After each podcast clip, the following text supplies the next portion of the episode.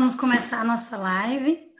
Essa é uma das, das nossas atividades aí estratégicas da Sociedade Maranhense de Direitos Humanos para dialogar com a sociedade sobre temas transversais, tanto na perspectiva da interação do direito, do conhecimento do direito, quanto para o conhecimento de pautas importantes e caras para a população, a classe trabalhadora como um todo. É, acho que a gente poderia começar. Eu ia fazer a apresentação dos companheiros que estão aí hoje no nosso debate, né?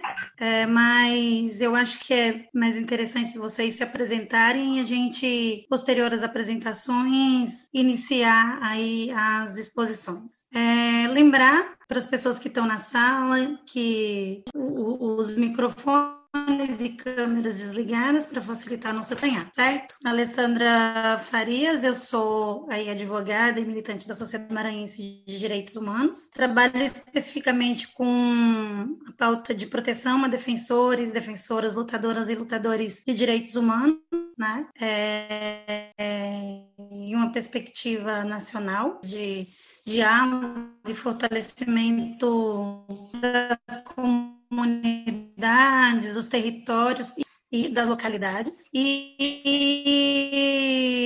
também sou militante do setor de direitos humanos do Movimento Sem Terra. É, passo aí a apresentação para o Augusto, fique à vontade, depois Valdenir e a gente volta para iniciar a nossa exposição. Obrigado, Alessandra. É, inicialmente, Gostaria de agradecer à Sociedade Maranhense de Direitos Humanos, né, por esse convite. Eu me chamo Augusto César da Uchiavon, eu sou filho de assentado da Reforma Agrária, sou militante do Movimento dos Trabalhadores Rurais Sem Terra, o MST, faço parte, então integro o Coletivo Nacional de Saúde do Movimento Sem Terra. E há um tempo atrás tive a grandiosa oportunidade de estudar medicina em Cuba, na Escola Latino-Americana de Medicina, onde então me formei médico e agora sou médico de família e comunidade pediatra. E trabalho e moro em Pernambuco, né? Sou professor também da Universidade de Pernambuco e estou aqui hoje né, na expectativa de criar um bonito diálogo e trazer um pouco alguns dos elementos que é, o Coletivo Nacional de Saúde do Movimento Sem Terra é, tem sobre o, o, surgimento e a defesa do nosso Sistema Único de Saúde do Sul. Muito obrigado novamente pelo convite. Obrigada, Augusto. Vamos à apresentação para Valdenir. Bem, boa tarde.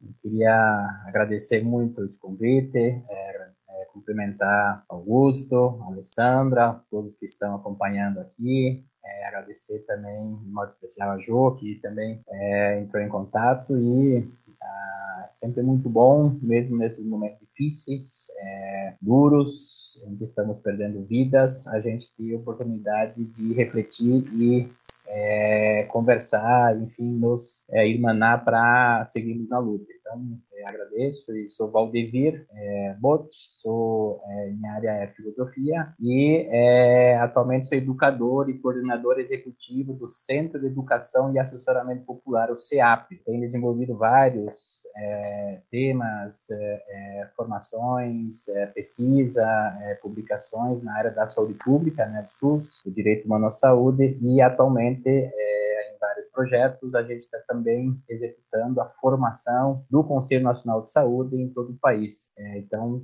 é também importante uma oportunidade de conversarmos um pouco sobre isso. Prazer. Obrigada, Valdemir. É, em nome da Sociedade Maranhense, a gente agradece aí os dois companheiros, hoje debatedores nessa live, por aceitar o nosso convite e fazer parte dessa estratégia de comunicação que a gente vem dialogando aí com a sociedade. Lembrando que essa é uma live, como bem dito pelo Augusto e pelo Valdemir, é uma live que faz alusão para lembrar né, a necessidade da saúde pública, a luta, a defesa pelo SUS, é, que amanhã, no calendário nacional, é o Dia Nacional da Saúde no Brasil. Então, é, por essa razão, a gente decidiu, então, trazer uma live para discutir e dialogar com a sociedade, gravar e deixar disponível né, o motivo, os porquês da defesa do SUS e como esse SUS foi estabelecido instituído no país, né? Foi uma grande conquista da classe trabalhadora, uma grande conquista do povo brasileiro, né? Instituída aí em 1988 com a Constituição Federal.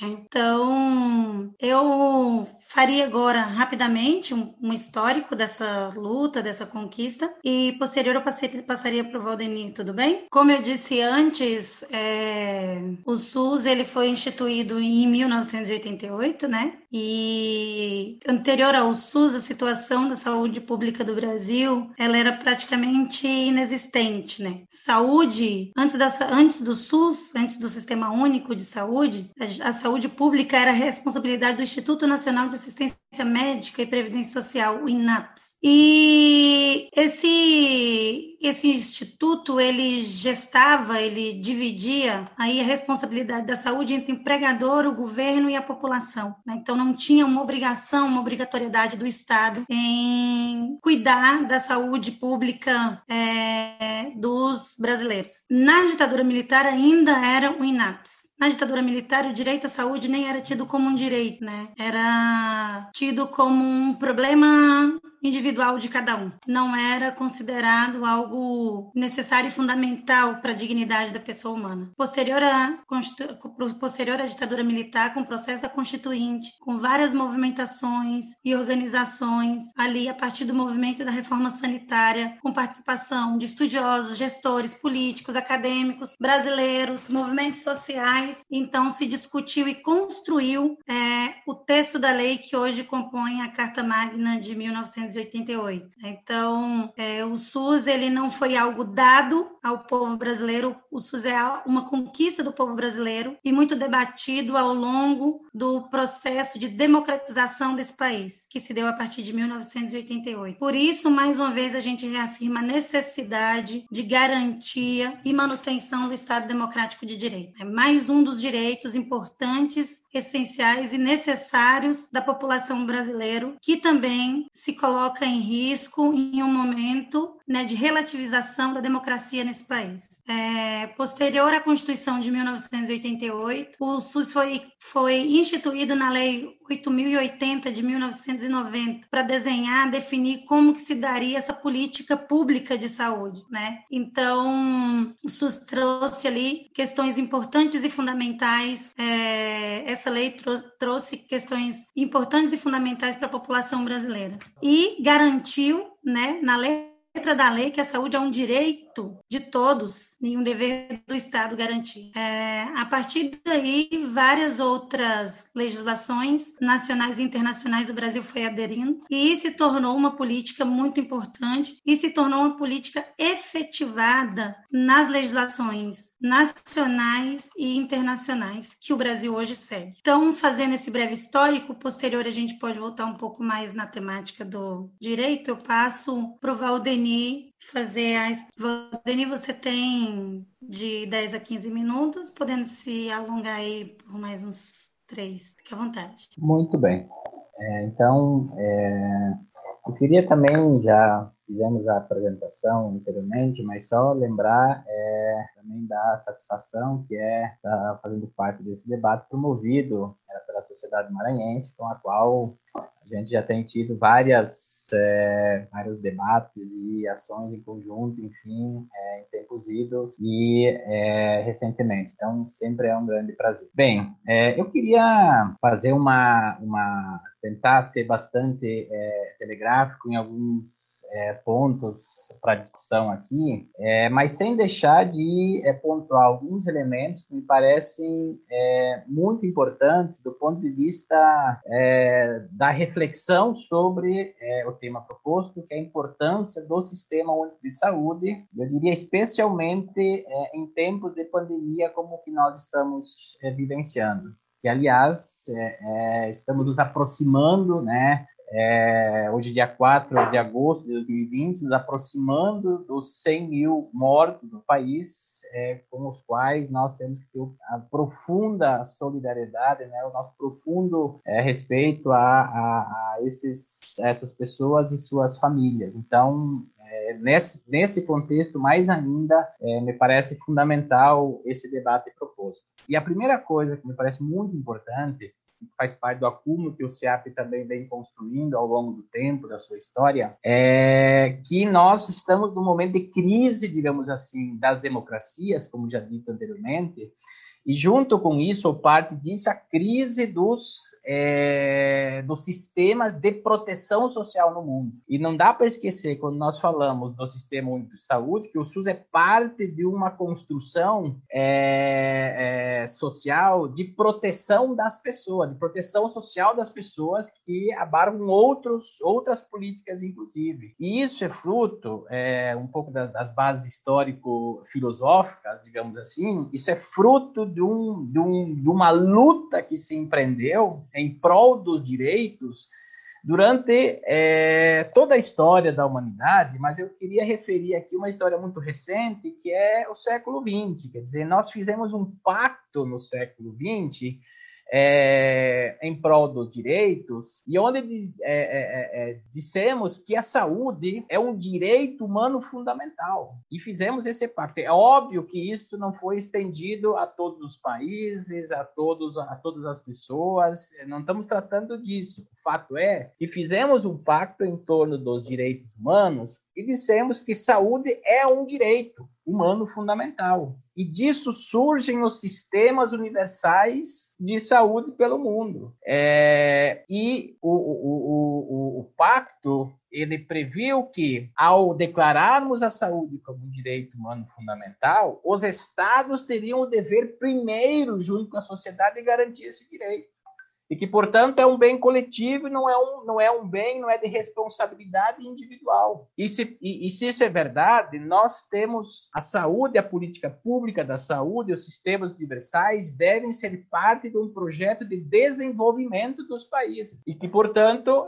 é, teria que ser financiado a partir das economias que nós desenvolvemos. Diga-se de passagem, as empresas precisam financiar os sistemas universitários de saúde junto com outros vários, vários, várias fontes de financiamento. E eu falo isso em empresas porque é óbvio que não é a única, mas é esse é um debate que a gente vai retomar atualmente no momento em que se diz que os países, os, as empresas pagam muito imposto. Quer dizer, é todo um debate proposto atualmente que tenta desviar e, no final, romper com esse pacto em prol dos direitos que nós fizemos. O SUS é fruto de um debate internacional é, é que foi feito exatamente, enfim, é, durante toda a história, mas especialmente no pós-guerra. Bom, é, dito isto, quer dizer, tivemos várias experiências de, de construção de sistemas universais pelo mundo e nós, no Brasil, e a Alessandra lembra bem, nós criamos o SUS num período em que se instala uma, uma, uma, uma contra-hegemonia dessa ideia, que é exatamente romper com o conceito de que a saúde é um direito humano fundamental. Falo aqui da década de 90, quando o neoliberalismo ele se fortalece de novo pelo mundo. Quer dizer, nesse período, na década de 80, em que se reafirma o neoliberalismo, que o país cria o Sistema Único de Saúde, né? que nós criamos o SUS. Então, desde lá, nós vemos numa, numa disputa é, é, é, acirrada, inclusive, em que de um lado temos a saúde como um direito humano e de outro a saúde como uma fonte de lucro e de acumulação de capital. Né? Então, esse, esse é um,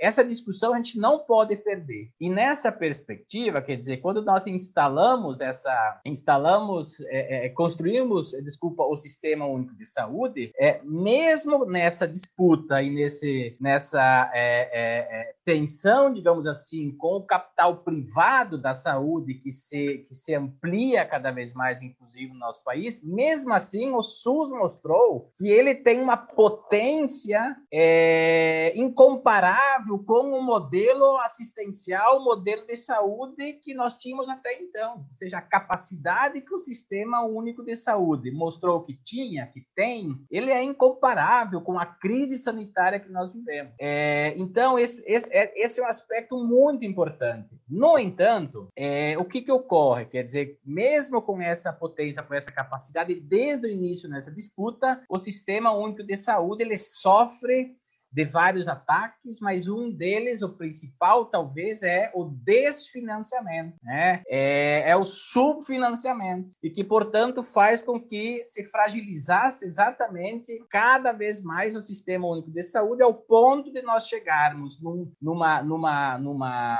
é, é, é, acirramento, digamos assim, é, de ataque ao Sistema Único de Saúde em 2016, quando acontece, logo depois, quando acontece o um golpe no país, né? quando é, a presidenta Dilma é ateada do poder. O que, que ocorre? Quer dizer, nós aprovamos em 2000, nós não, né? O Congresso Nacional aprova em 2016 a chamada EC da morte, a EC 95, que tem um impacto cruel sobre as várias políticas, inclusive na saúde. Dados mostram que nós perdemos nos dois primeiros anos mais de 20 bilhões na saúde pública que o SUS perdeu. E há uma perspectiva que até o final, é, é, é, olhando por somente no ano que vem, esse valor dobre. Quer dizer, nós, nós tivemos um processo é, é, de ataque digamos assim, frontal a essa política, especialmente em 2016, que vai, obviamente, se é, acirrar mais ainda em 2018, quando o governo Bolsonaro vence as eleições. Quer dizer, não dá para esquecer do discurso de, de posse do ministro. É, é, Guedes da economia, quando ele vai dizer que é, políticas como a saúde e a educação devem ser objeto de voucher e não de construção de política universal. Quer dizer, está dado a mensagem e que, portanto, a gente entender o que ocorre nessa esteira. E isso, de fato, vinha vindo desde, desde a posse eh, do governo Bolsonaro. Então, além da EC, nós tivemos é, ainda em 2017, enfim, mas isso também depois se acirra, quer dizer, um ataque frontal além do financiamento a atenção básica na saúde desse país. E a gente entender os, o, a dificuldade de enfrentamento da pandemia também no ataque que ocorre à atenção básica à saúde no país. Né? Então, nós tivemos uma nova é, Política Nacional de Atenção Básica em 2017, mas nós tivemos também em 2019, já com o governo Bolsonaro, é, o chamado Previne Brasil, que faz o quê? Ele faz exatamente a substituição, e aqui é um ataque também ao mais médico, né? Né? Quer dizer, todos nós lembramos, sabemos qual é o tratamento que foi dado a isso, e obviamente depois o Augusto vai tratar isso melhor do que eu. De todo modo, quer dizer, há uma, há uma, uma, uma, uma desconstrução permanente. Por quê? Porque se nós não temos, de um lado, financiamento suficiente, a gente precisa fechar a conta do outro lado. Então, vão se tomando medidas em que exatamente você vai atacando o sistema único de saúde, asfixiando é, o, o sistema único de saúde. É, e, bom, além disso, nós tivemos tivemos exatamente é, uma, uma, uma mudança, inclusive, no financiamento em 2019, com o Previne Brasil, que não mais, que acaba, de certa forma, como o PAB fixo, ou seja, uma forma de financiamento que é de acordo com o número de população nos municípios, uma, uma regra básica, inclusive, de contemplar, é, sob o ponto de vista dos direitos, né, a, a saúde pública, você vai acabando com essa proposta e vai pondo no lugar uma forma de financiamento que vai é, é, é, permitir que você acabe com essa universalidade. Por quê? Você vai precisar cadastrar a população a partir do ano que vem. Enfim, tudo isso faz o quê? Tudo isso vai gerando, é, e isso é muito importante e por isso tão pertinente esse tema que a sociedade maranhense propõe. Tudo isso nós não podemos lembrar, por quê? Porque isso faz com que nós cheguemos no Brasil é, num contexto em que o Sistema Único de Saúde é, é, é, vinha sendo atacado sistematicamente e ele vinha sendo fragilizado, né? E isso faz com que nós entremos, portanto, numa, numa pandemia do jeito que entramos. Então, com todo respeito ao ex-ministro é, é, da Saúde, né, o Mandetta, mas o Mandetta foi alguém que votou pela EC 95 para tirar dinheiro da saúde. Foi alguém que coordenou, inclusive, uma, uma, uma mudança na atenção básica, né? especialmente que impacta na estratégia de saúde da família, que vai fragilizando o acesso das pessoas ao Sistema Único de Saúde. Quer dizer, é, não dá para esquecer esse tipo de coisa. Não dá para esquecer qual é a política que orientou, inclusive, até a pandemia. Quando nós chegamos na pandemia, quer dizer, tudo isso contribui para que a gente é, é, é complete o desastre. Por quê? O país não se preparou. Né? Mesmo que os países que têm os sistemas universais de saúde, como o Brasil, lidem melhor, tenham mais competência para lidar, o Brasil não se preparou. Nós não conseguimos é é, é, é, é, fabricar imediatamente uma máscara de proteção para os profissionais. Né? Nós não temos até hoje testes suficientes. É, nós não temos uma coordenação central, não temos uma coordenação central do, do governo central, no caso do Ministério da Saúde, na pandemia nesse país. Isso é uma desgraça no momento de, de, de pandemia. A primeira coisa que você precisa ter é uma coordenação das ações do país. Quer dizer, você joga no colo dos governadores, que também muitos deles estão faltando com o seu papel de coordenação por esse país, porque muitos também já aderiram, né? estão se entregando, mesmo que no início parece que tivesse um papel importante, mas se entregando a essa lógica de deixa rolar. Mas esse, isso é gravíssimo, quer dizer, você chega num momento de pandemia em que o Estado deveria ser presente e, infelizmente, mesmo que nós tivéssemos um sistema universal de saúde, que é o que garante, né, como outros países, Cuba, inclusive, é um exemplo desse, né, mas outros também, Quer dizer, quando você tem um sistema, você consegue coordenar, você consegue organizar e, e, enfrentar melhor a pandemia. No Brasil, esse nosso histórico, inclusive, e a posição política do governo fez, especialmente do governo federal, né, fez com que nós chegássemos é, de uma forma absolutamente despreparada e eu diria irresponsável, beirando hoje o que o Conselho Nacional de Saúde está chamando de criminosa, inclusive, desse governo. Né? Então, é, é é, é, esse eu diria é um elemento muito importante para a gente pensar. E termino dizendo o seguinte: diante disso, né, é, qual é o nosso desafio? Desafio, é, primeiro precisamos estar juntos, precisamos é, é, é ter toda a, a, a, a potência é, necessária nesse período, né? E o setor saúde é, muito requisitado, digamos assim, as entidades que atuam nisso são chamadas a dar uma resposta, inclusive, de forma bastante urgente. Então, a gente precisa fazer, ajudar a fazer essa travessia para, mesmo nessa conjuntura, ver como nós nos fortalecemos para defender o sistema único de saúde né, é, reafirmar o Sistema Único de Saúde, proteger o Sistema Único de Saúde. Por quê? Porque daqui a pouco também, da forma como você, você conduz, você pode é, chegar a, a, a, a, passar uma imagem para a sociedade de que o sistema não consegue resolver uma pandemia, quer dizer, não é, não é, é, é capaz de lidar com uma pandemia. Ele precisa precisa é, dialogar com a sociedade sobre isso. E nessa esteira, a gente precisa lutar, inclusive, para que propostas como aqui o presidente da Câmara, o Maia, fez recentemente, não passem é, é, é, é, de, forma, de forma tranquila, inclusive no Congresso Nacional. É, uma semana eu fiquei muito animado quando o Maia disse: olha, a gente tem uma epidemia, uma pandemia, nós precisamos rediscutir a importância do SUS nessa conjuntura. Ótimo, ok. Precisamos fazer acordos possíveis para segurar e fortalecer, fortalecer o sistema único de saúde. Logo depois, cria-se uma comissão para discutir e para propor a modernização do Sistema Único de Saúde. Quer dizer, é, aí já começa o nosso medo, já começa, começa a nossa preocupação. O que, que chama-se aqui de modernização? Quer dizer, a gente precisa sempre qualificar a política, mas a modernização e é, é, é proposta por uma comissão criada por ele, aliás, que não contempla o Conselho Nacional de Saúde,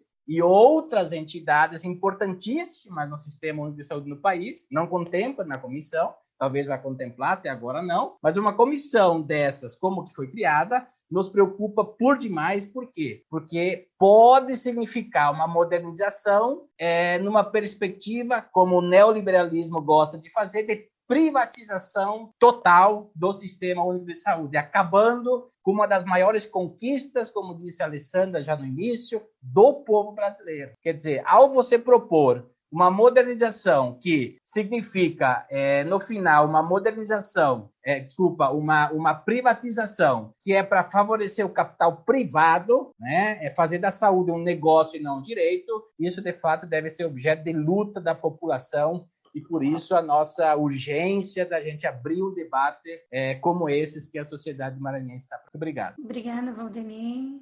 Augusto, palavra. Obrigado. É, eu acho que eu vou propor um, um diálogo com o Valdeni. Acho que teve muitos elementos que ele traz aí que são é, bastante importantes de atualização nossa sobre a situação em que anda o nosso sistema único de saúde.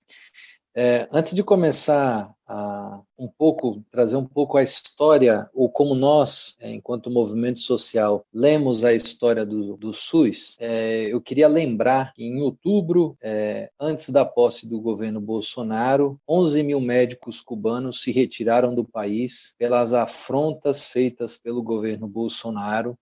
11 mil médicos que estavam trabalhando no SUS, na atenção básica, em todos os estados brasileiros, deixaram de estar aqui para nos ajudar no combate dessa pandemia. Então, é, além dos elementos que o, o Valdevir coloca, que são, acho que, relacionados às tentativas é, frequentes de privatização do sistema público de saúde, né, ou de mercantilização da ideia da, do direito à saúde, ou mesmo a subfinanciamento dele, vale se dizer que hoje nós chegamos, a, estamos beirando, né, acreditamos, eu estava vendo hoje uma audiência pública que se estima que domingo a gente chegue, pela, pelo, pelos números de óbitos, a 100 mil óbitos aqui no Brasil.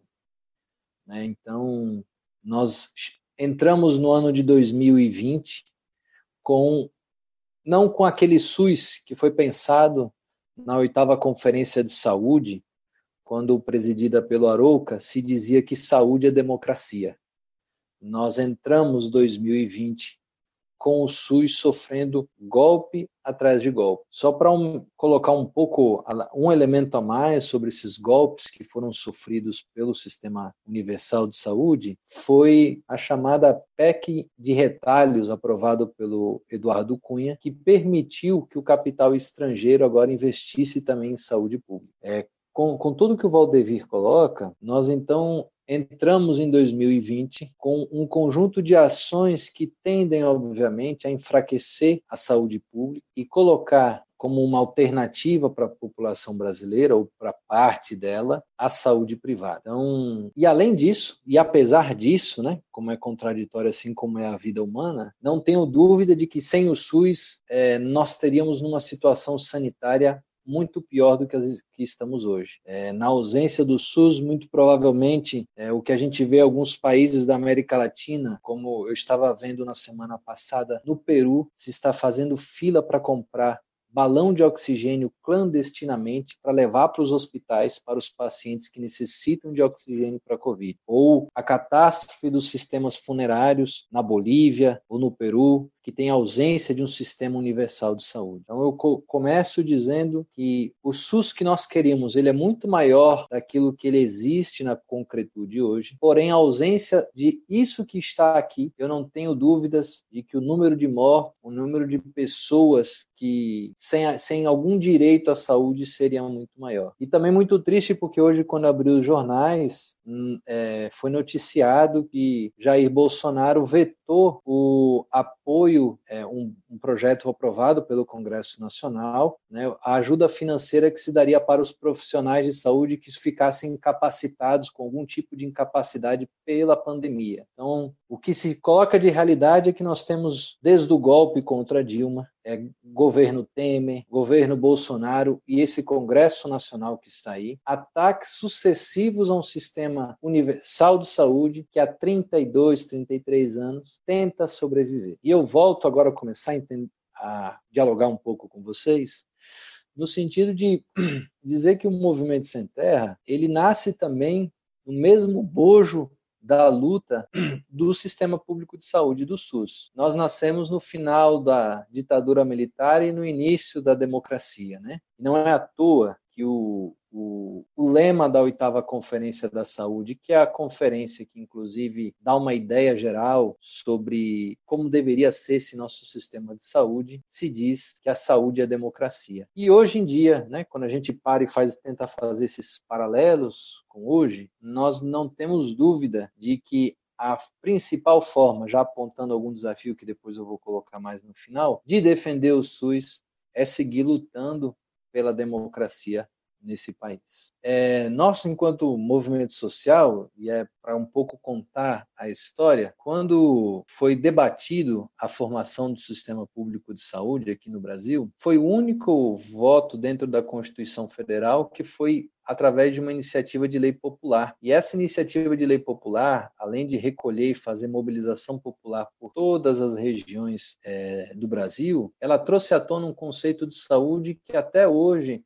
é um conceito que nos ajuda a fazer uma defesa mais qualificada do SUS. É quando a gente vai olhar na Lei 8080, que é a lei que fundamenta o SUS, nós vamos ver que o conceito de saúde é que saúde é acesso à terra, a teto, a trabalho, a emprego, acesso aos serviços de saúde. Então, quando nós estamos falando de defesa do SUS, estamos falando de defesa é, de uma saúde pública, nós estamos ampliando, nós devemos ampliar um olhar e a partir do, do Movimento Sem Terra nós temos um entendimento sobre isso, de ampliar a, de que a luta pelo SUS também é uma luta por reforma agrária, por exemplo, que é o, trazendo a pauta mais específica nossa do Movimento Sem Terra, né, que a gente foi chamado a, a dialogar aqui hoje. Ou seja, cada vez que a gente avança em um conjunto de outras políticas públicas, né, que são necessárias é, não só para fortalecer o SUS, mas fortalecer o direito à vida, por exemplo, e aí eu trago um elemento recente de diálogo, que é o que o Congresso vem discutindo a duras penas, que é essa chamada renda básica nacional, né?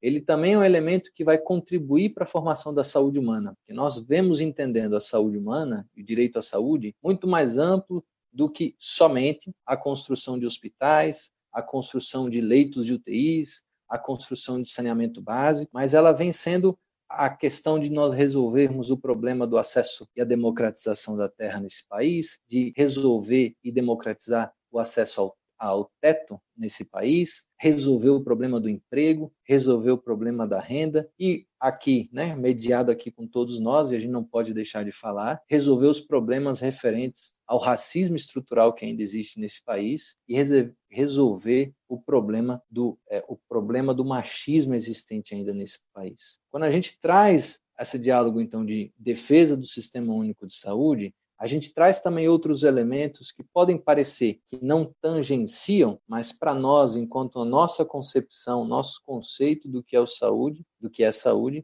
ele é fundamental para nós entender a nossa luta por saúde, né? Porque é, quando a gente fala isso, a gente começa ao, ao diálogo com você, com, com os companheiros e as companheiras, dizendo que nossa maior crença de que lutar pela saúde também é lutar pela reforma agrária, que é a partir de quando a gente ocupa a terra, disputa e desconstrói o latifúndio, a gente também está lutando por saúde. E a partir de quando aquela família que não tinha, é, vivia de boia fria, que não tinha capacidade de ter uma terra, não, capacidade de produzir, de pensar para a escola, de pensar é, uma vida digna para os seus filhos, a partir de quando a gente faz a ocupação de terra e multiplica as lutas pela, pela democratização da terra nesse país, a gente também está lutando por saúde. Eu só queria colocar, primeiro, esse elemento, e não vou me, é, me adentrar muito nele, como também um elemento que vem nos ajudando a entender e a formular o nosso conceito de saúde, né, que vem sendo para nós do Movimento Sem Terra, que saúde é a capacidade de lutar contra toda situação que nos oprime. Então, em linhas gerais, é, esse diálogo ele vem muito dialogando com o Sistema Único de Saúde. Acho que não valeria a pena nós aqui, é, eu pelo menos,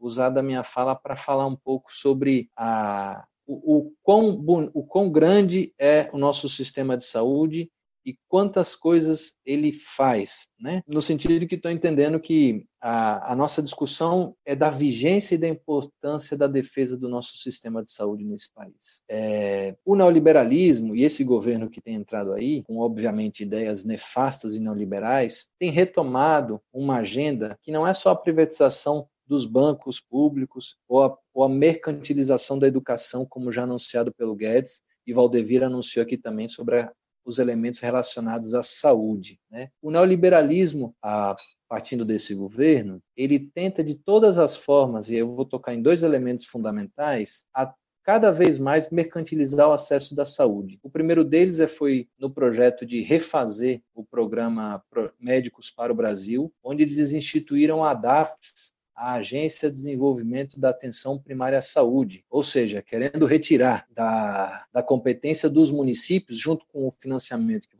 já comentou, de, querendo tirar da competência dos municípios o pensar a saúde naqueles territórios na atenção básica e jogar para uma agência que inclusive poderia, e aí foi uma coisa que nós, quando estudávamos a lei, nos chamava muita atenção, poderia fazer, receber investimento de capital privado. Então, a defesa do SUS, quando a gente coloca esses elementos, e para terminar, que já são 11 minutos eu já usei, é, ela passa para nós, além de nós fazer essa denúncia e contar um pouco essa história, por três elementos fundamentais que eu queria chamar a atenção enquanto elementos para nós garantir esse sistema de proteção social e avançar nele cada vez mais. O primeiro deles é a radicalização do controle social. Nós precisamos cada vez mais radicalizar a democracia nesse país. E essa é talvez a pauta que, ao nosso ver, enquanto movimento social, é fundamental para a defesa do SUS. O segundo é a retomada pela democracia nesse país. É, nós não podemos estar acreditando que nós vivemos em normalidade quando o Ministério da Justiça está produzindo informações contra pessoas que falam, falam mal desse governo, não. Né? Então, acho que o fundamental para a nossa defesa do SUS é avançar por cima do Congresso Nacional, pressionar o Congresso Nacional para derrubar a emenda 29, que é a EC dos gastos, né, do teto dos gastos.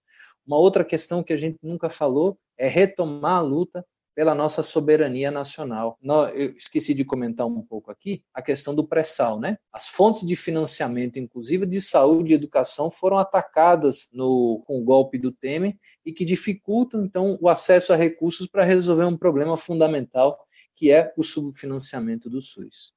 E o fundamental para nós, para terminar e nós começar esse diálogo, que é o que eu mais estou interessado, é nós não temos dúvidas, enquanto MST, que a defesa do SUS hoje é fora Bolsonaro. Com esse governo que está aí, não há o mínimo diálogo para fazer uma defesa de um sistema universal, com um ministério repleto de militares que não entendem nada de saúde nesse país. Nós não daremos conta de resolver essa crise sanitária que vivemos e avançar para nós sair dessa dessa pandemia com o Covid. E para terminar, eu faço, é, nós estamos participando de uma campanha internacional, e aí eu coloco aqui porque acho que tem tudo a ver com o SUS, é que é a campanha de dar o Prêmio Nobel da Paz aos médicos e médicas cubanas. Né? Não queria fazer da minha voz aqui a ideia que existe um movimento internacional que já lançou os médicos e médicas cubanas que atuam em mais de 200 países pelo Prêmio Nobel da Paz pela contribuição que eles têm dados, principalmente em países da Ásia, da África e da América Latina, na questão de saúde. Eram um pouco esses elementos que a gente queria trazer para a gente dialogar e, e acho que no debate a gente vai ser um pouco mais rico isso aí. Muito obrigada, viu? Obrigada, Augusto. Acho que antes de abrir para o debate, eu vou ler rapidamente alguns princípios é, que está positivado tanto na Constituição Federal quanto na lei específica do SUS para ajudar na provocação desse debate. E não vou ler todos eles, mas vou ler alguns que eu acho que é importante para a gente frisar tudo isso que o Valdenir e o Guto trouxe aí em suas falas. Um dos primeiros princípios que foi colocado aqui pelos dois companheiros é que o SUS ele é universal, de raça ou condição social. O SUS também é integral, pois ele trata da saúde como um todo, com ações que, ao mesmo tempo, tempo, pensam no indivíduo sem esquecer da comunidade. Garante a equidade, pois oferece os recursos de saúde de acordo com a necessidade de cada caso, cada um. O SUS é administrado de forma tripartite, ou seja, o financiamento é de responsabilidade comum dos três níveis de governo, federal, estadual e municipal. Logo, o SUS é responsabilidade de todos os órgãos governamentais da sociedade brasileira. O SUS é direito de todos os brasileiros e brasileiras, desde o nascimento. Tem o direito a serviços gratuitos de saúde.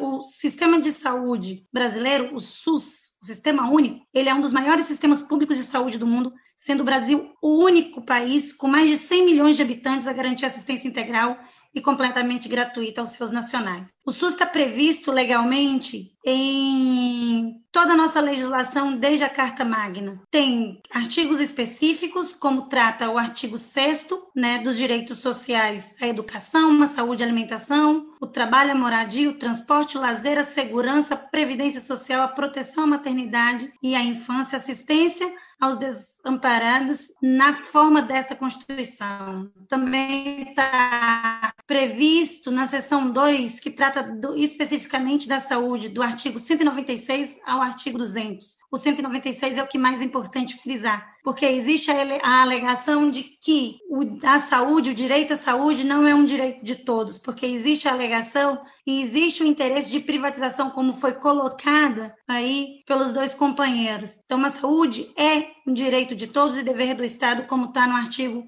196 da Constituição, garantindo, mediante políticas sociais e econômicas que visem a redução dos riscos de doença e de outros agravos e o acesso universal e igualitárias ações e serviços para sua promoção, proteção e recuperação. Os, são de relevância pública as ações de serviço de saúde, cabendo ao poder público dispor, nos termos da lei, sobre sua regulamentação, fiscalização e controle, devendo sua execução ser feita diretamente e ou através de terceiros também por pessoas físicas ou jurídicas de direito privado, para afirmar mais uma vez que o direito à saúde pública, o direito ao SUS, ele está positivado na legislação nacional, na legislação internacional e é um direito de todo. E na interpretação de todo o processo de luta, né, dos, do, do, da classe trabalhadora. O seu áudio, Alessandra. E que está sim sob risco de ser extinto e ser privatizado. A nossa saúde pública, como o Estado democrático de, de, direito, está ameaçado pelo atual governo e a hegemonia do capital internacional, que nós sabemos muito bem que avança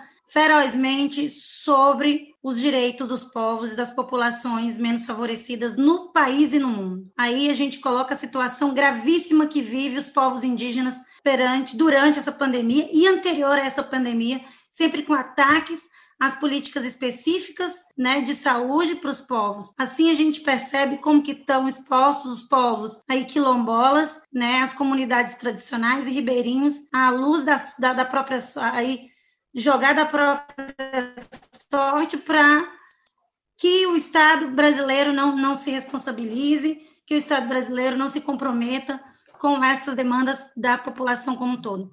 Sem contar as as populações das grandes favelas, sem contar os pequenos municípios que têm pouquíssimo acesso à saúde pública com recursos escassos. Então, além de exigir o direito à saúde pública, a manutenção do SUS, a gente precisa melhorar essa condição de saúde pública que está positivada na letra da lei que o Brasil segue, que o Brasil é, instituiu.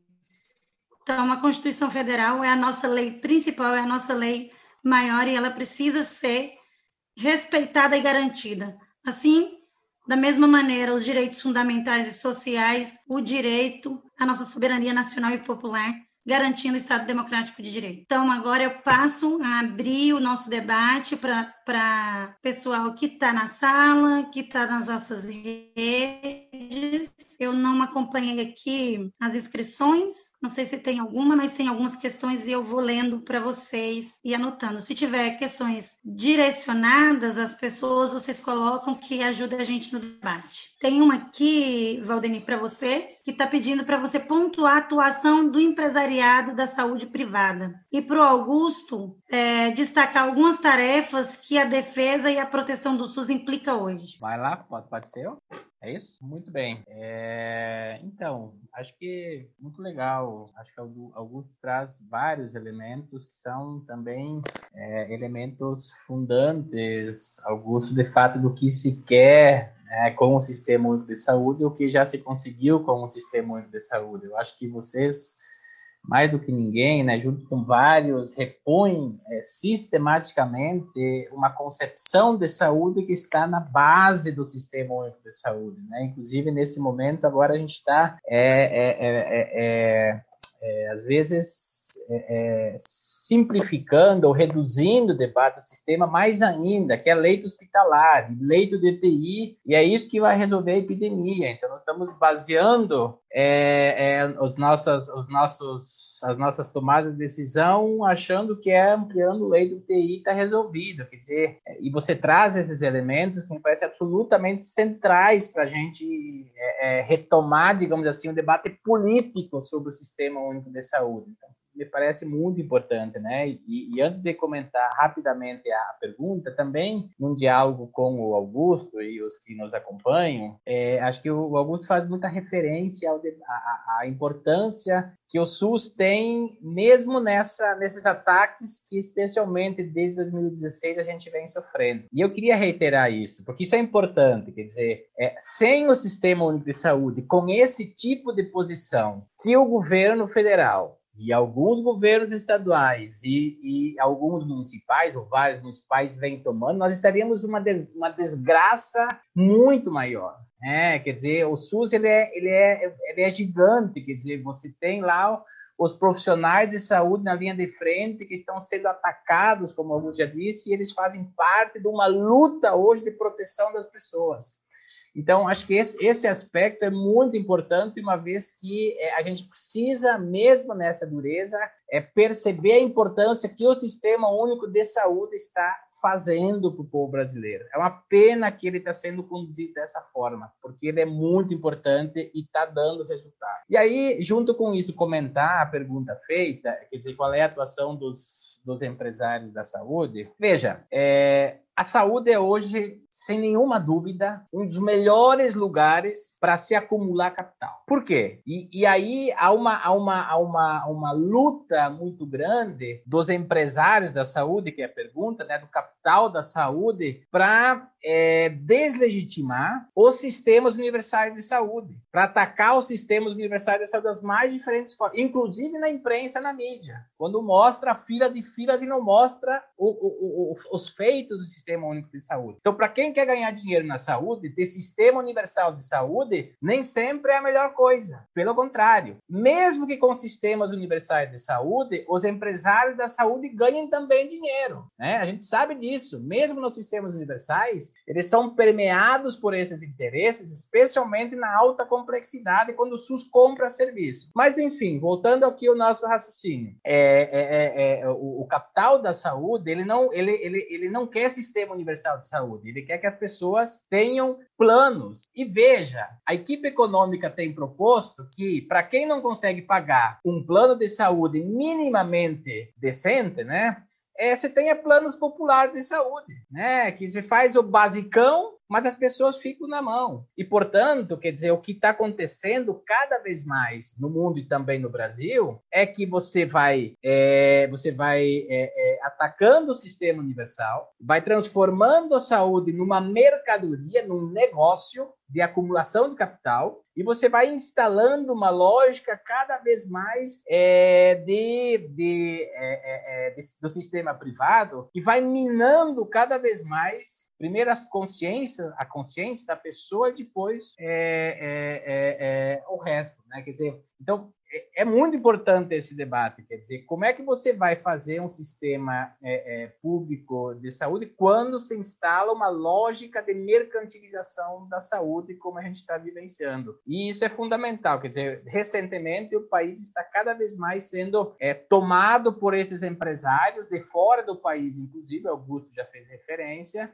que vão adquirindo hospitais, que vão adquirindo é, é, é, clínicas, que vão entrando e vão oferecendo serviços e que no final quem acaba, digamos assim, sendo vítima desse processo é a população brasileira que tem no SUS com certeza, com certeza um dos maiores, uma das maiores conquistas é, na década de 80. Eu não tenho dúvida sobre isso. Guto, você quer já colocar? Tem mais algumas agora, outras né? provocações aqui. Eu posso também já fazer você fazer um bloco só. Acho que aí pode ser. Não sei, como você quiser organizar, Alex. Assim. Tá, eu vou, eu vou. E qualquer coisa, se você se perder nas questões, eu volto e falo novamente para você. Tem uma, uma questão que o companheiro Luiz Mar traz aqui no chat, que é a questão dessa política atual que nós estamos vivendo. Apesar do Bolsonaro e do Rodrigo Maia, é possível prever como o SUS sai dessa pandemia? A companheira Rosiane colocou para você destacar algumas tarefas em defesa e a proteção do SUS implicam hoje. E o Fernando Sacramento trouxe aí uma questão para geral sobre as, qual as responsabilidades dos governos estaduais e municipais na área da saúde. Pode ficar à vontade, Valdenir também fica à vontade após o Guto para complementar o debate, enfim. Bom, eu vou, acho que primeiro tentando dialogar um pouquinho com o Luiz Marco, quando pergunta né, como é que o SUS sai dessa pandemia. É, nós dentro do MST temos uma frase interna que a gente fala muito, quer dizer que a nossa sorte é ter coragem. Né? É, como o sai vai depender do desdobramento das lutas de agora, Luiz Mar. Então, vai depender da capacidade que a classe trabalhadora e a população brasileira impõe a derrotas ao outro projeto, ao projeto neoliberal que tem no Maia e no Guedes, talvez as figuras principais do ponto de vista de seres pensantes, e tem o Bolsonaro e o bolsonarismo como o representante eleitoral deles. Né? Então, nós podemos imaginar cenários envolvidos nisso. Né? E o nosso cenário cenários que a gente pensa, eu não descarto nenhum, ou seja, o SUS pode sair pior nessa pandemia, mais desacreditado pela população brasileira, e isso não é uma não é uma, uma consequência inócua, pelo contrário, é uma estratégia inclusive para a privatização dele, ou pode sair fortalecido, ou pode ser talvez o tema que mais tenha visibilidade dentro dos novos processos eleitorais e dentro das próprias lutas que a esquerda e que a classe trabalhadora podem provocar no próximo período. É, o que a gente diz que agora é fundamental para nós do Movimento Sem Terra, e acreditamos que da classe trabalhadora, é se manter vivos. Né? Nós temos uma dinâmica muito estranha hoje que a gente não pode fazer luta de rua. Então, o fundamental nosso agora é se manter vivos para o próximo período. E acreditamos que esse exemplo de como o SUS consegue salvar vidas e de como nós não investir no SUS impacta também na quantidade de pessoas mortas, vai ser fundamental para o diálogo que a gente vai fazer com toda a classe trabalhadora no próximo período. Então, nós fazemos parte de uma frente chamada Frente Brasil Popular, que congrega mais de 80 entidades, né? E a gente acredita é, que a saída para o fortalecimento do SUS é o chamado fora Bolsonaro, o impedimento do, do presidente e do vice-presidente da República. Nós já apresentamos é, um pedido de impedimento, né, que o povo gosta de falar impeachment, né, para ele, e tem um marcado ato, inclusive, né, dia 7 de agosto, vai ter atos ou paralisações em todo o Brasil, inclusive nós vamos fazer paralisações de 100 minutos para simbolizar né, o respeito e a luta pelas provavelmente mais de 100 mil mortes que esse país vai ter, né? E acreditamos que é, é eu costumo, nós costumamos dizer no Movimento Sem Terra de que qualquer luta que fortaleça a classe trabalhadora enfraquece o inimigo do lado de lá. As lutas hoje das mulheres, as lutas dos negros, a luta dos, do pessoal de aplicativos, né? Do, do, dos meninos que fazem e as meninas que fazem transporte aí do iFood, é, Uber Eats, né? Isso também são lutas que fortalecem um outro projeto que não é o projeto neoliberal do Guedes. Eu acho que o fundamental nesse momento, inclusive de pandemia, é nós voltar a conversar, voltar a conversar com quem está é, desacreditado da política, que quem está desacreditado de que fazer alguma coisa muda essa vida, porque a única certeza de enquanto eu, filho de agricultor, tenho é que foi necessário nada mais uma revolução para eu um conjunto de companheiros remédio. Então, isso é um exemplo para nós claro de que só com muita luta é que nós transformamos a realidade. E talvez essa é a, beleza dos desafios que nos são impostos na realidade. Eu não romantizo esses desafios. São difíceis, são tempos difíceis. Nós teremos um inverno muito duro nesse sentido, mas cabe a nós é, não cruzar os braços e fazer a atuação que nos der no tempo que nos for possível para a gente ir derrotando esse projeto de morte e destruição. E o Fernando perguntou sobre as responsabilidades das gestões. Bom, eu vou deixar isso, acho que para o Valdevi, que talvez tenha uma, uma habilidade maior de, de, de dessa resposta aí para ele. É, mas, bom, eu acho que é isso mesmo. Para não estender mais, eu estou tentando pontuar algumas dessas respostas aí e convocando todas e todas, sempre porque só a luta que vai mudar a nossa história. Valdenir, antes de passar para você, chegou uma outra aqui no meu celular, que é qual a dimensão é, e importância que o SUS ganhou nessa pandemia, na sua interpretação? É, então, eu, eu acho que, é, primeiro sobre o tema dos, dos gestores, enfim, foi uma, uma pergunta colocada anteriormente. É, veja, quando nós criamos o Sistema Único de Saúde, é, nós é, ou construímos ou concebemos né, ou estruturamos a partir é, de uma base democrática, né, que implicava a participação social, né, especialmente das, das, dos conselhos de saúde, mas nós do CIAP achamos que é uma forma né, importante, mas há outras formas de participação, das pessoas participarem e construir. Aliás, o SUS é fruto da participação popular e não dos conselhos. Né? Os conselhos são frutos da construção do SUS, então é muito importante essa participação viva da sociedade através dos seus diferentes meios. Mas concebemos o sistema com essa estrutura e é, respeitamos as, as, a autonomia política é, dos municípios, dos estados e da União, ou seja, nós dissemos na Constituição que o SUS tem um comando único. O comando único tem o um sentido aqui de que você tem gestores eleitos que serão responsáveis de coordenar é, o sistema dentro da sua esfera de gestão. Né? Bem, qual é, a, qual é a grande questão? Quer dizer, é, é que se põe, inclusive, é, sempre mais em tempos de pandemia, muito importante. É, você não tem como tomar decisões de uma pandemia se você não tem uma centralização. E centralização aqui não significa autoritarismo, é, não significa que tomada de decisão sem consulta e sem diálogo. O fato é que o nível municipal, o gestor municipal, que é representado pela prefeita pelo prefeito, pela secretária ou secretário de saúde, é, tem um papel central, porque é ali que vai fazer a relação com a comunidade, especialmente onde o SUS ele se torna ação e movimento vivo junto à comunidade. Mas ele, num, num período especialmente de pandemia, e aqui parece que a pergunta indica nessa direção, é muito difícil você tomar decisões quando você não tem uma esfera estadual e especialmente federal dando guarida para sua decisão e centralizando a decisão. Olhem vocês a confusão que está tendo entre os estados e municípios, regiões metropolitanas, é porque não tem um comando que centraliza a decisão. Quer dizer, um município abre, um município faz isolamento, o outro não faz. É, um município fica na mão do sistema privado, não consegue comprar remédio básico. Quer dizer, você precisa ter uma, uma, uma, uma, uma competência, digamos assim, para além do local para tomar decisões. Você sozinho não vai conseguir. É difícil você lidar com a, com a, com a, com a pandemia. Então, por isso, muitos, muitos, muitas gestões municipais na esfera é, é, que, que tem a responsabilidade de conduzir o SUS em nível local, tem muita dificuldade. Mas mesmo assim, é mesmo com essa, com essa, com essa irresponsabilidade, especialmente do governo federal, estão tomando e fazendo muitas vezes o que é possível fazer para proteger a população. Então, o seu papel é o quê? No seu nível, né, na sua região, no seu município, coordenar a, as ações do Sistema Único de Saúde.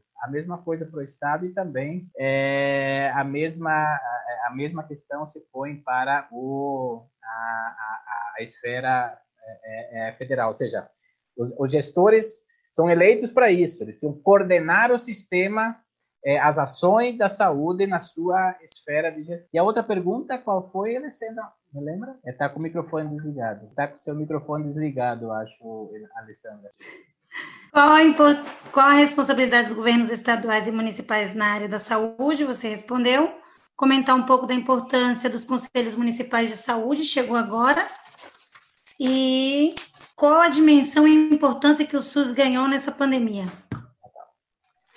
bem, vou tentar ser rápido também para o Augusto é, é, comentar. É, acho que tem uma coisa muito importante, eu vou repetir aqui pela importância que ela tem e o Augusto também já falou disso. Veja, é, há várias avaliações já, inclusive é, no CEAP nós estamos discutindo isso, que uma pandemia pode desgastar o sistema único de saúde, né? É, é, ou seja, é, diante de, uma, de um não compromisso, especialmente da esfera federal, como o fortalecimento do sistema, aliás, vou citar um exemplo, é, dito não só, quem, quem anteviu isso já há vários meses era o Conselho Nacional de Saúde através da sua comissão de financiamento, mas isso foi dito recentemente pelo TCU. É, e nós peticionamos, inclusive, denunciamos isso no âmbito da OEA e da ONU. É, o fato de que o, o, o, governo federal apenas gastou 30% do previsto até então nesse período de pandemia. Gente, não tem, não tem outra.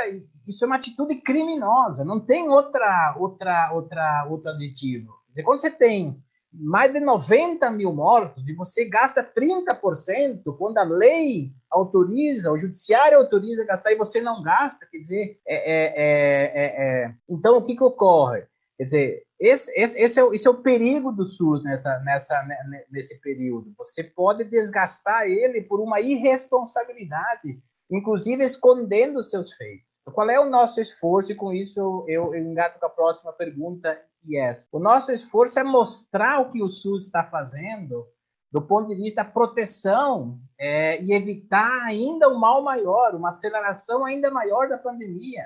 Quando você tem uma decisão é, é, é, de um presidente que prescreve medicamento na porta do palácio, quer dizer, você imagina o que significa isso para o coitado profissional que está diuturnamente lutando contra essa epidemia, com um compromisso com o Sistema Único de Saúde. Então, qual é o nosso desafio nessa perspectiva, olhando para o controle social inclusive? É dialogar com a sociedade, precisa mostrar, denunciar isso. É, precisa mostrar que o governo Bolsonaro faz mal à saúde, como disse Augusto. É, precisa denunciar e, ao mesmo tempo, mostrar os feitos que o Sistema Único de Saúde tem. E isso precisa ganhar terreno nos conselhos de saúde. É, nós temos aqui alguns dados que mostram que a gente tem entre 60 a mais de 100 mil conselheiros de saúde espalhados por esse país. É, e o CEP tem trabalhado muito com formação e a nossa preocupação é essa como é que nós, a gente põe em, em, em, em, ativa a potência que esses conselhos têm, esses conselheiros têm, para politizar essa discussão e proteger o sistema único de saúde? Por quê? Porque a gente corre esse risco. Se nós não fizermos esse movimento bastante rápido, a população ficar com a imagem ruim do SUS e achar que o Maia tem razão porque precisa modernizar. Não, o movimento é fortalecer a concepção de reforma sanitária prevista no SUS e para isso precisa de dinheiro. Não só dinheiro, mas precisa de dinheiro e os conselheiros e conselheiras e os movimentos populares precisam discutir assumir isso como uma luta sua, como uma luta da sociedade brasileira no sentido mais amplo. Então, acho que essa é a mensagem é, muito importante que fica, inclusive, nesse momento. Que... Alessandra, você está com o seu microfone desligado, Alessandra. Oi. Agora sim. Escuta. Oi. Eu sempre fecho aqui o meu áudio, gente. Eu queria comentar só sobre as responsabilidades dos governos estaduais e municipais, que também tem previsão na lei do SUS, né, a lei 8080 de 90, ali a partir do capítulo 4, artigo, salvo engano, 15, é, que trata da competência e das atribuições. Eu não vou ler, mas fica aí a orientação para quem tem dúvidas, que na lei institui várias várias questões, inclusive como funciona e de quem é a responsabilidade para determinado é, serviço que está previsto na legislação. Então, lá tem, a partir do capítulo 4, das competências e atribuições comuns, aí, como a gente disse que o sistema é tripartite, né, ele tem responsabilidade aí do governo federal, estadual e municipal, a partir dali a gente consegue distinguir as responsabilidades e encontrá-las também. E muitas delas, dessas responsabilidades, ela é comum para os três, os três, as três dimensões do governo, né? Governo federal, estadual e municipal. Com você, eu. É, então, vou, vou me ater e dialogar um pouquinho com, acho que o alerta, né? que o, o Valdevi faz, que, que, é fundamental, dado esse anúncio já do, do Conselho Nacional de Saúde, do desgaste que pode sofrer o nosso Sistema Único de Saúde. Isso é o que a gente vê, gente. é, né? Assim, nós falamos da, da materialização legal que tem o SUS, nós concebemos ele através de uma luta. Agora também vale dizer que ele não é imerso em um monte de contradições, né? um monte de contradições internas. E eu, nós colocamos, inclusive, que é, uma contradição fundamental é, é um grau de gerencialismo centralizador, na maioria das vezes, que não permitiu o diálogo com os territórios, né? É, um outro elemento fundamental que a Alessandra colocou na fala dela é a forte presença da iniciativa privada. Se a gente pegar o montante de dinheiro destinado ao Ministério da Saúde, menos de 50% vai para o SUS, né? É em torno de 56% a 54% do dinheiro do Ministério da Saúde vai para a iniciativa privada, seja na forma de é, hospitais filantrópicos, organizações sociais e outras formações aí é, próprias desse modelo de sistema neoliberal que vão captando o recurso público, captando esse dinheiro de proteção do Estado. Então, a nossa grande. Falo isso porque o nosso maior inimigo do SUS é a iniciativa privada, né?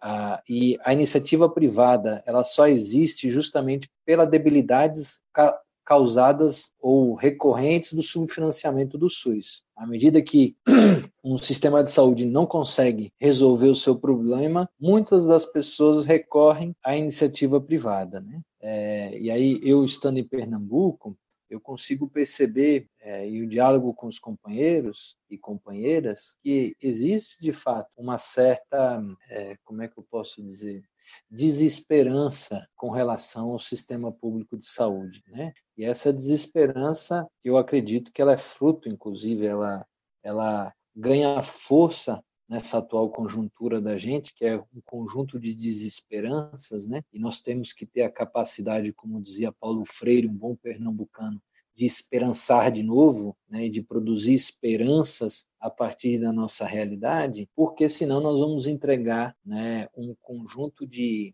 um sistema já muito bem organizado, né, nas mãos da iniciativa privada para gerir, para ela gerir esse sistema e para ela ganhar cada vez mais em cima dele. Que no final das contas é isso que os ricos querem, ficar cada vez mais ricos, né? E tem conseguido isso na pandemia. Né? O, o relatório da Oxfam nos, nos deixou claro isso, tanto a nível global como no Brasil, a parcela mais rica da população, no meio da pandemia, ficou mais rica ainda. Então, acho que denunciar a perversidade desse sistema, a perversidade de, inclusive, não se chocar com a quantidade de mortos, a perversidade de achar que a economia é um bem maior do que a vida. Tensionar para que a população, sempre a pobre, vá para o trabalho e não se responsabilizar pela saúde dessa população é o projeto dos ricos, é o projeto daqueles que são é, defensores dessa política neoliberal e é isso que a gente deve denunciar para a população acho que através de várias formas de diálogo. É, essas lives que a gente faz, o diálogo meio por várias formas digitais, as conversas que a gente tem com os nossos amigos, evidenciar que toda política que, de alguma forma, é, representa uma proteção social, nós precisamos ampliar ela, democratizar ela muito mais do que entregar ela para a mão dos ricos, porque esses sim vão enriquecer e vão devolver para nós um serviço de péssima qualidade, que é baseado, obviamente, no lucro e não na vida. Eu, eu queria só fazer esse comentário porque eu acho importante para nós, é, nesses tempos tão sombrios, sombrios não, desculpa, nesses tempos tão tristes da pandemia em que, em que nós vivemos, ele, ele precisa ser um momento, como o Leonardo Boff vem nos ensinando, de refletir, de olhar internamente, mas também de diálogo com o outro, de diálogo com a outra, inclusive sobre as nossas dúvidas também, né? Nós também temos que entender que muitas vezes o nosso diálogo é um diálogo muito povoado de certezas e que não deixa margem para as dúvidas que possam surgir, inclusive para novos pensamentos que possam brotar do conjunto da, da classe trabalhadora. Então, é um imperativo necessário para a defesa da vida, essa defesa que a gente faz do SUS e a defesa da democracia. Era um pouco isso que eu queria é, acho que concluir aqui, Alessandro e Valdevi, nessa nossa prosa. Nós já estamos caminhando aí para encerrar nossa live, esse debate muito importante. É, não sei se tem mais alguma questão que o pessoal está na sala que gostaria de colocar, né?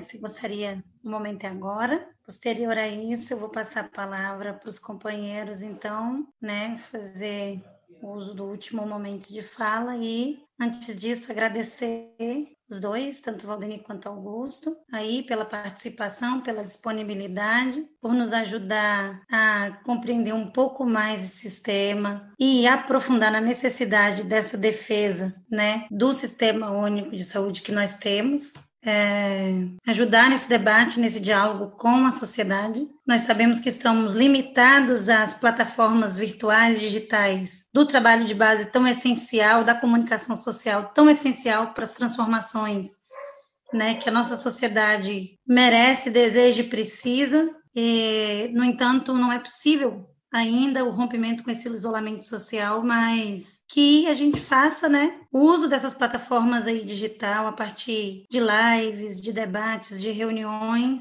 para ajudar nesse processo de conscientização, de politização e de diálogo com o povo, que é quem mais sofre com todas essas injustiças e desigualdades sociais que assola cada vez mais no Brasil, né? Então, eu passo aí, não tem mais ninguém, eu olhei aqui, no celular também ninguém mais colocou nenhuma questão. Passo para os dois companheiros para despedir e fiquem à vontade. É, então, queria agradecer muito essa oportunidade de estar aqui é, conversando, dialogando, enfim, é, e terminar dizendo o seguinte: é, eu acho que essa dureza é, que a gente está vivendo agora, né, essa acho que o grande desafio já apontado aqui é a gente fazer a travessia e, e nos mantermos vivos, né? E, e, não só mantermos vivos a nós, mas mantermos vivos vós, né? É, é a gente é, é, se cuidar, é a gente se manter vivo, mas manter vivo é, todas e todos, porque todas as vidas é, é merecem viver tem na nossa campanha, inclusive a Sociedade Amanhã está nela, quer dizer, é muito importante. Quer dizer, nós que fazer todo o esforço de, de é, com que as pessoas, o esforço para que as pessoas se mantenham vivas, né, no seu direito mais elementar, né? E é muito triste quando nós assistimos uma uma, uma postura é, ético tão cruel com a vida humana, né? Então acho que esse é o primeiro esforço que a gente precisa fazer é, coletivamente. E é, junto com isso, é, e nós conversávamos isso ontem numa, num debate importante no CEAP, junto com o professor Oscar Hara, né, e outros, quer dizer, o grande esforço nosso nesse período agora parece é, é ser, além de nos mantermos vivos a todos nós, né, é a gente reaprender, talvez, fazer algumas coisas e recolocar re alguns imperativos éticos, políticos que orientam a reconstrução, talvez, alguns de um novo ciclo, né? Eu acho que é isso que a gente precisa enquanto humanidade, mas também com o Brasil. A gente precisa nessa dureza, e foi assim que já fizemos em tempos idos, né? Os nossos pais, nossos avós, muitos tombaram nessa luta, mas nós já fizemos, quer dizer, na dureza que nós construímos muita coisa, e Paulo Freire já citado aqui é fruto desse contexto, né? É fruto de um movimento, de uma luta popular de uma aprendizagem coletiva, de uma elaboração de conhecimentos e saberes, é que talvez esse seja o nosso desafio. E eu sou muito esperançoso nessa perspectiva. Quer dizer, quando você está do lado da proteção das gentes, né? Quer dizer, você pode mesmo nessa conjuntura fazer e refazer e reaprender. E nós no CEAP, termino com isso, estamos também empenhados nesse esforço, né? Tivemos que cancelar das 84 oficinas de formação de conselheiros e lideranças no país, aliás, estivemos recentemente no Maranhão, né, no ano passado, fazendo uma oficina de, de, de, é, é, de, de defesa do SUS e do controle social. Dessas 84 previstas, fizemos sete e tivemos que é, é, é, cancelar as outras e adiá-las para o ano que vem. De todo modo, nesse período, estamos fazendo uma pesquisa é, com mais de 20 movimentos nacionais e buscando entender qual foi o impacto da Covid no movimento popular e como o movimento está se re, reoxigenando, reorganizando para responder à sua missão fundacional, quer dizer, a sua missão nessa conjuntura. E a gente está aprendendo muita coisa. Nós, inclusive, nessa pandemia, estamos reaprendendo a usar as ferramentas. Nós, desse campo de defesa dos direitos, eu acho que nunca aprendemos tanto. Talvez vamos até viajar menos depois, mesmo que nós não vamos substituir a presença física, mas talvez repensar lutas, repensar formas, repensar aprendizagens, inclusive para a defesa do SUS, acho que é um momento importante, é, é, é, inclusive de escuta e de reaprendizagem. Estamos muito animados, nós vamos socializar, inclusive, esses, esses documentos. É, ouvimos, inclusive, a sociedade maranhense também, né, com a sua linda e bonita história, mas é, isso nos anima, é, porque acho que é isso que efetivamente faz a vida e a luta fazer valer a pena. Então, agradeço muito e continuemos juntos é, nessa caminhada é, que segue. Obrigado. Eu queria agradecer ao Valdevir e à Alessandra. É sempre é um momento de aprender e hoje, né, o aprendizado foi, foi nesse trio de diálogo aqui e aos companheiros e companheiras que se dedicaram a, a nos escutar e fazer perguntas, né? E acredito que devam ter também muitas ideias para poder, é, em outros espaços, é, intervir também e fazer uma defesa sobre é, o SUS e fazer uma defesa, obviamente, sobre a vida. É, queria agradecer também o convite à Sociedade Maranhense de Direitos Humanos, né, pela, por essa oportunidade de trazer, através de mim, a presença do Movimento Sem Terra aqui, do coletivo de saúde, para fazer esse, esse diálogo com, com vocês. E queria desejar né, que todos estejam bem, estejam seguros nos seus lugares, estejam, de alguma forma, aquilo que comentou o Valdevi, é, reaprendendo, reaprendendo e submetendo a análise, né, todos os nossos fazeres, para a gente aprender, inclusive, fazer de outra forma aquilo que a gente já fazia e se recarregando de energias para um futuro que nos chega repleto de possibilidades e nos convidando para muitas lutas que virão, né? Acredito que aos defensores da vida a gente se encontra nas esquinas desse país, assim que permitido for, para lutar pela vida e por fora Bolsonaro. Muito obrigada, viu? Mais uma vez, obrigada. A gente encerra agora a nossa live. Aí, Valdevir e Guto, muito obrigada aos dois por participarem aqui do nosso ciclo de debates e diálogos. A gente encerra aí, né, dizendo que nós somamos a todas as trincheiras de luta em defesa do SUS, né, pela democracia, pela manutenção do Estado Democrático de Direito e fora Bolsonaro. Um abraço a todos, bom descanso e seguimos na luta. Valeu, até mais, abração, gente, seguinte. Até.